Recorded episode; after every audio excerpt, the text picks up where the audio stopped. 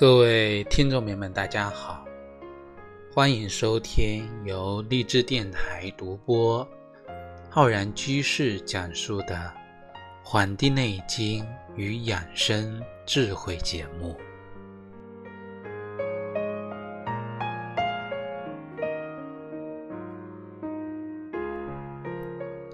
我们这个三伏天啊即将来临，那么我们本期节目呢？就为各位听众朋友介绍一下三伏天的养生要点。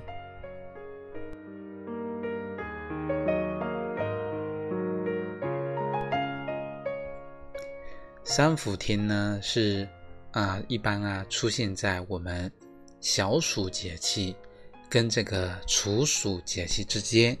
那我们刚不久呢过了这个小暑节气。那么三伏天啊，是我们一年中气温最高，而且呢这段时间里面又潮湿又闷热的这么一个日子，所以如何在三伏天做好啊这个养生这个工作呢？可以借助这个天时呢，帮助我们达到冬病。夏至的目的，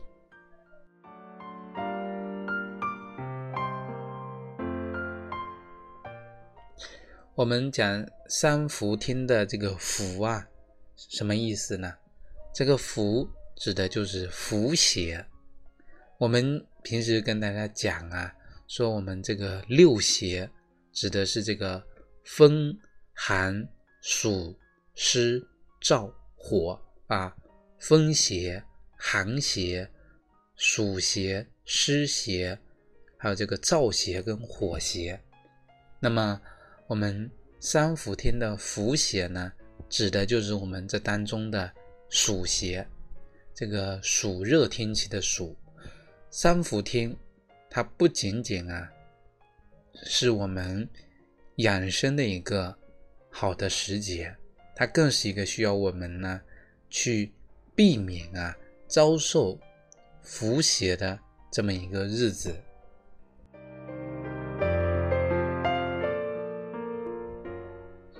我们今年的这个二零一八年三伏天，它具体的时间啊，我们一般呢三伏嘛分三个阶段，初伏的阶段呢，我们今年是在七月十七日开始，中伏呢。是在我们的七月二十七日，末伏最后一个是在我们的八月十六号，我们走完了啊一一伏呢，这个十天，那么过完了这一个月呀，我们就过渡到了这个最热的这么一个阶段了。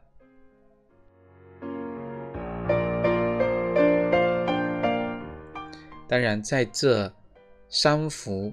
之中啊，三伏啊，酷暑这段期间呢，我们人体的新陈代谢加快，整个人体啊，对自然的能量的需求，包括呢，对空气氧气的需要，对营养物质的需要呢，会增加。那么另外一方面啊，我们人体因为天气热。气压呢偏低，人体呢会大量的排汗，体内的水分啊流失多，那么使我们人体的这个血液的浓度、粘度呢它会升高，这也就会导致啊我们血液循环受阻，所以呢在夏天啊，它对应的是我们的心，所以我们说夏天。为什么那么多容易诱发这个心脑血管疾病呢？原因啊就在于此。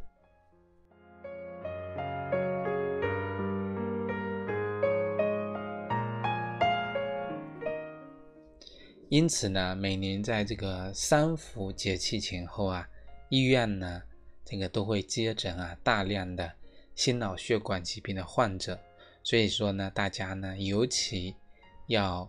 格外注意，那么伏天啊，这几件事情呢，千万不要做。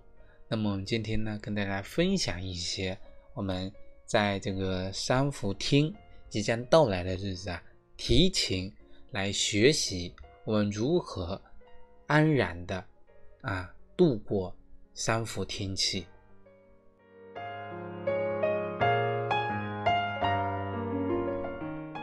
三伏天啊，夏天啊，要少吃瓜，多吃生，预防中暑是大家首先要考虑到的一个问题。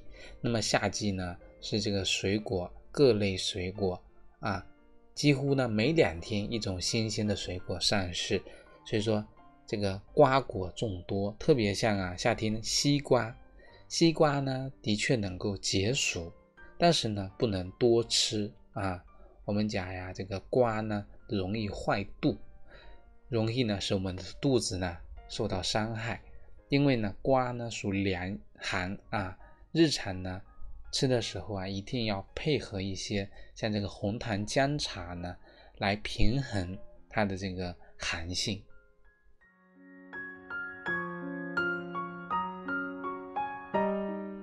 那么夏天呢最好的补气药。是我们的这个西洋参，我们之前啊给大家介绍了很多参啊，红参也好，人参也好，那么这些参当中啊，唯一一种啊不上火、不伤阴的这个参呢，那就是我们的这个西洋参。那么疾病啊，有的人会出现阴虚、口干口渴的问题，那么我们呢，西洋参也是照样适用的。为什么呢？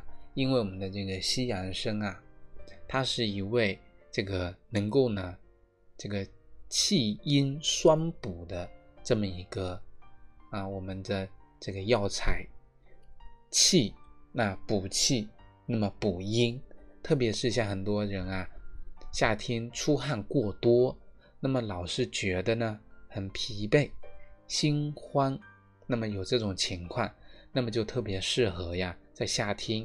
用这个西洋参去泡茶来饮用，对于度过这个漫长的苦夏呢是非常有利的。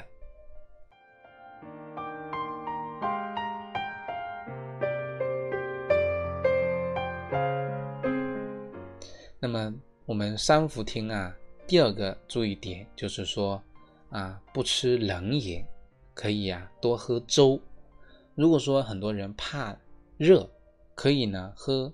常温的凉白开，凉白开呢，就是开水烧开之后放凉，放到常温的温度，那么朴素而且养生。如果呀，我们坚持，那么一个三伏天呢，都不碰冷饮，都不吃雪糕啊，不吃冰凉的这个饮料，那么即使呢，不专门去这个去做冬病夏日。像三伏贴呀、三伏灸，那么我们体内的顽固的寒气呢，也能够因为天地之间的阳气啊，帮助我们好了一大半。那么尤其呢，是一到冬天啊，就特别怕冷，那么手脚呢发凉、冰冷的人们呢，都可以呀，通过这种方式达到呢冬病夏治的效果。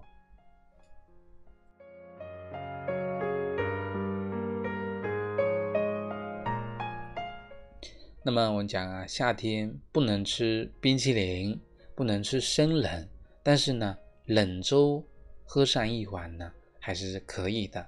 我们之前讲啊，说这个粥，喝热粥，能够起到啊，促进我们呢这个出汗，把这个我们平时呢这个受了风寒感冒，那么喝热粥，帮助我们啊，把这个汗啊给宣泄出来。但是我们喝这个冷粥呢，啊，冷粥它是起到一个这个止汗的效果的啊。有的人啊出汗太厉害了，那么停不下来，那么我们喝一碗凉粥，那么凉粥啊，它呢这个既不伤我们的胃，而且呢能够帮助我们敛汗啊，把我们汗啊给止住。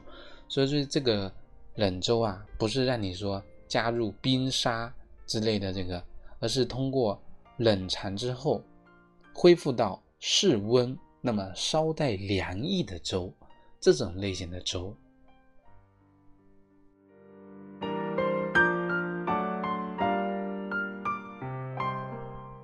比如啊，我给大家推荐一个我们这个可以在日常生活中喝的啊，特别是适合夏天。那么我们推荐的这个粥呢，叫山楂冰粥。山楂冰粥加入了山楂，那么这个呢，能够起到开胃、养脾、消食、益气的作用。那么特别适合啊老年人来食用。那么这个山楂冰粥呢？用到的是这个山楂，将山山楂呢给洗干净之后呢，跟糯米一起啊放在冷水里泡两个小时。那么之后呢，这个往锅里注水，用旺火煮开。那么再把呢这个山楂倒入进去，再煮个十五分钟。那么再把这个山楂呀给捞出来。那么倒入糯米，用中火啊去。煮熟，再加入冰糖，那么晾凉了之后呢，把它存入冰箱冷藏。那么如果要吃的时候呢，拿到室温这里呀，把它放置呢跟室温一致的温度的时候，我们再来食用它。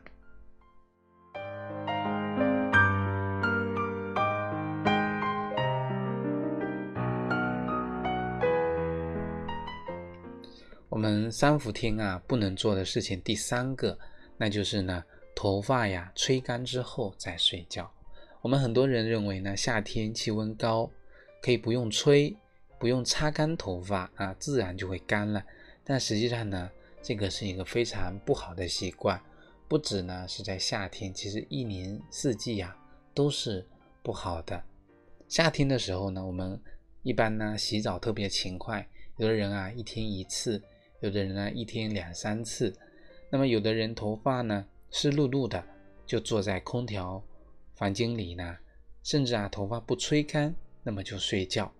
这个呢就非常容易啊导致我们的湿邪在不知不觉中啊入侵到我们的体内。所以呢，夏天啊一定要把头发擦干之后、吹干之后呢再入睡。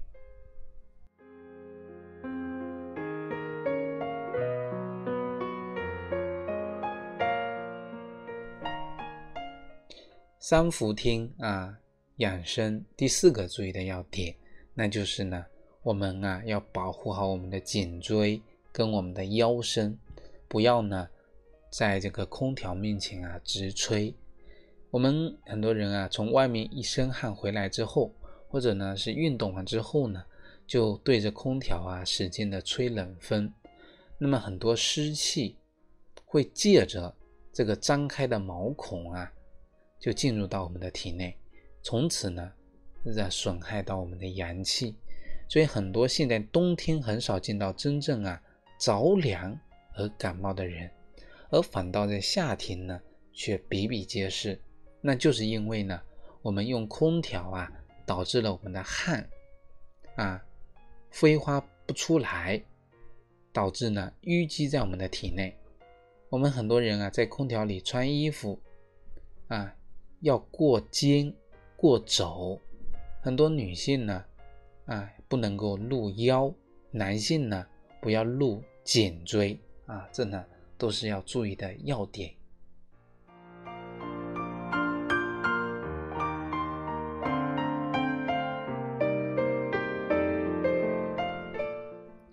三伏天养生要点第五，那就是啊，不要啊熬夜纳凉。我们现在呢正值啊这个世界杯的这个期间，所以很多人啊晚上呢真的是通宵，一边呢喝着啤酒，一边呢熬着夜看这个世界杯。所以说这个对人体的伤害呀是非常非常大的。我们现在很多人都喜欢熬夜，从我们中医的角度上啊，说睡眠不足呢就是我们脾虚的一个症状。它表明了我们体内呀湿气过重。其实我们在日常生活中啊，也经常听到有很多人说我这个这里不舒服，那里不舒服啊，经常熬夜。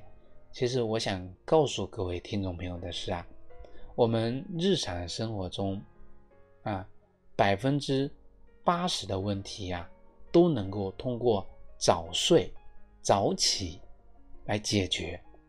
那么剩下的百分之二十呢，我们自己呀在努力克服。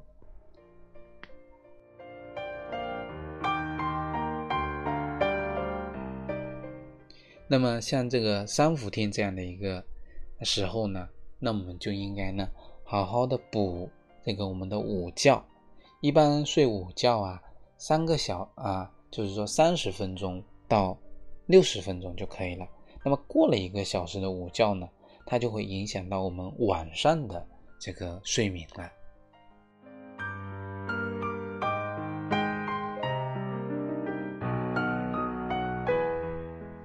我们讲啊，这个动生阳，静生阴。我们三伏天养生的第六点，那就是呢，要忌呢久坐不动。夏天呢，动一动能出汗，但是我们现代人不像以前爱久坐啊，久坐不动。那么这个呢，就会导致我们啊人体的这个供血不足，加重我们人体的。啊，出现乏力，还有肌肉酸痛等情况，影响我们湿气的排除。那么我们讲啊，说冬令三九，夏令三伏，告诉我们的夏天呢不可以完全不动，要啊稍微的呢活动活动。毕竟呢，春夏养阳，动呢能够生阳。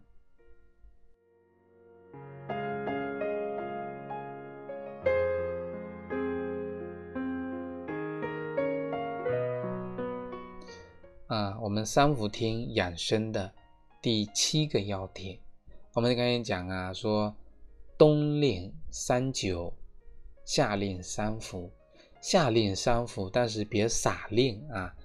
我们并不是让大家呢不分时间、不分地点、不分情况的去锻炼。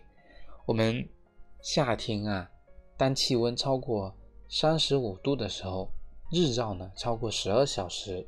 湿度呢超过百分之八十的时候呢，人体呢它自然就会出汗，那么我们的情绪调节呢也会受到明显的影响。这个时候我们的人体啊就很容易出现啊心烦意乱的情况。所以这个时候呢，我们锻炼的方法就很简单了，不要通过剧烈运动，而是选择端坐、闭目、吞精。就是这么一个简单有效的方法，帮助我们呢达到啊静心安神啊这个样的目的。那么这个锻炼的方式，首先呢，我们的两臂呀自然下垂，放在腿上，那么双目和口呢微微闭拢，调匀自己的呼吸。那么呢。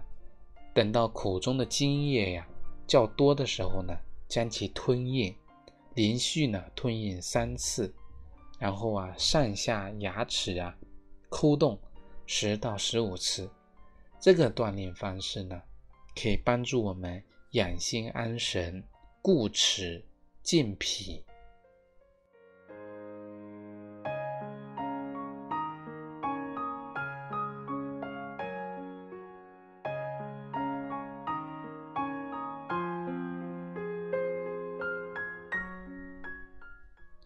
我们夏天养生啊，其实还有很多我们要注意的点，比如说我们，嗯，很多人在进入三伏天之后呢，会感到四肢乏力、全身发困，啊，浑身酸困，啊，出汗过多而造成的凝力不爽，有时候吃东西啊又没有胃口，很难下下咽，也很难消化，整天呢感觉肚子胀胀的。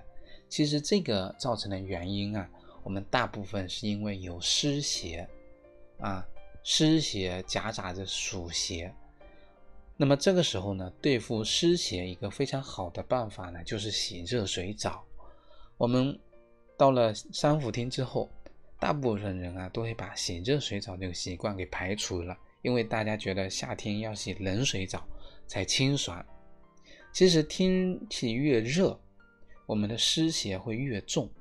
那么热水呢，它能够帮助我们把体内的湿气呀。由内而外的向外呢，给发散出来，而且洗完之后呢，你会觉得自己的身体呢特别的神清气爽，却不会觉得呢出汗难受。那么这个呢，也是我们日常生活中啊养生的一个小方法。其实我们夏天的养生特别多，那么我们就要到了这个三伏天了。那么，希望今天分享的节目呢，能够给大家呢，好好的学习，把该做的、不该做的分享给我们身边的这个亲朋好友。那么，非常感谢大家收听。那么，如果大家呢想学习更多中医知识啊，可以关注我们《黄帝内经与养生智慧》的微信公众号、养生交流群，以及我们的新浪微博。《黄帝内经与养生智慧》，如果呢你想学习更多中医基础理论知识呢，可以关注我们网易云课堂开播的中医基础理论和中医诊断学的课程。非常感谢大家收听，咱们下期再会。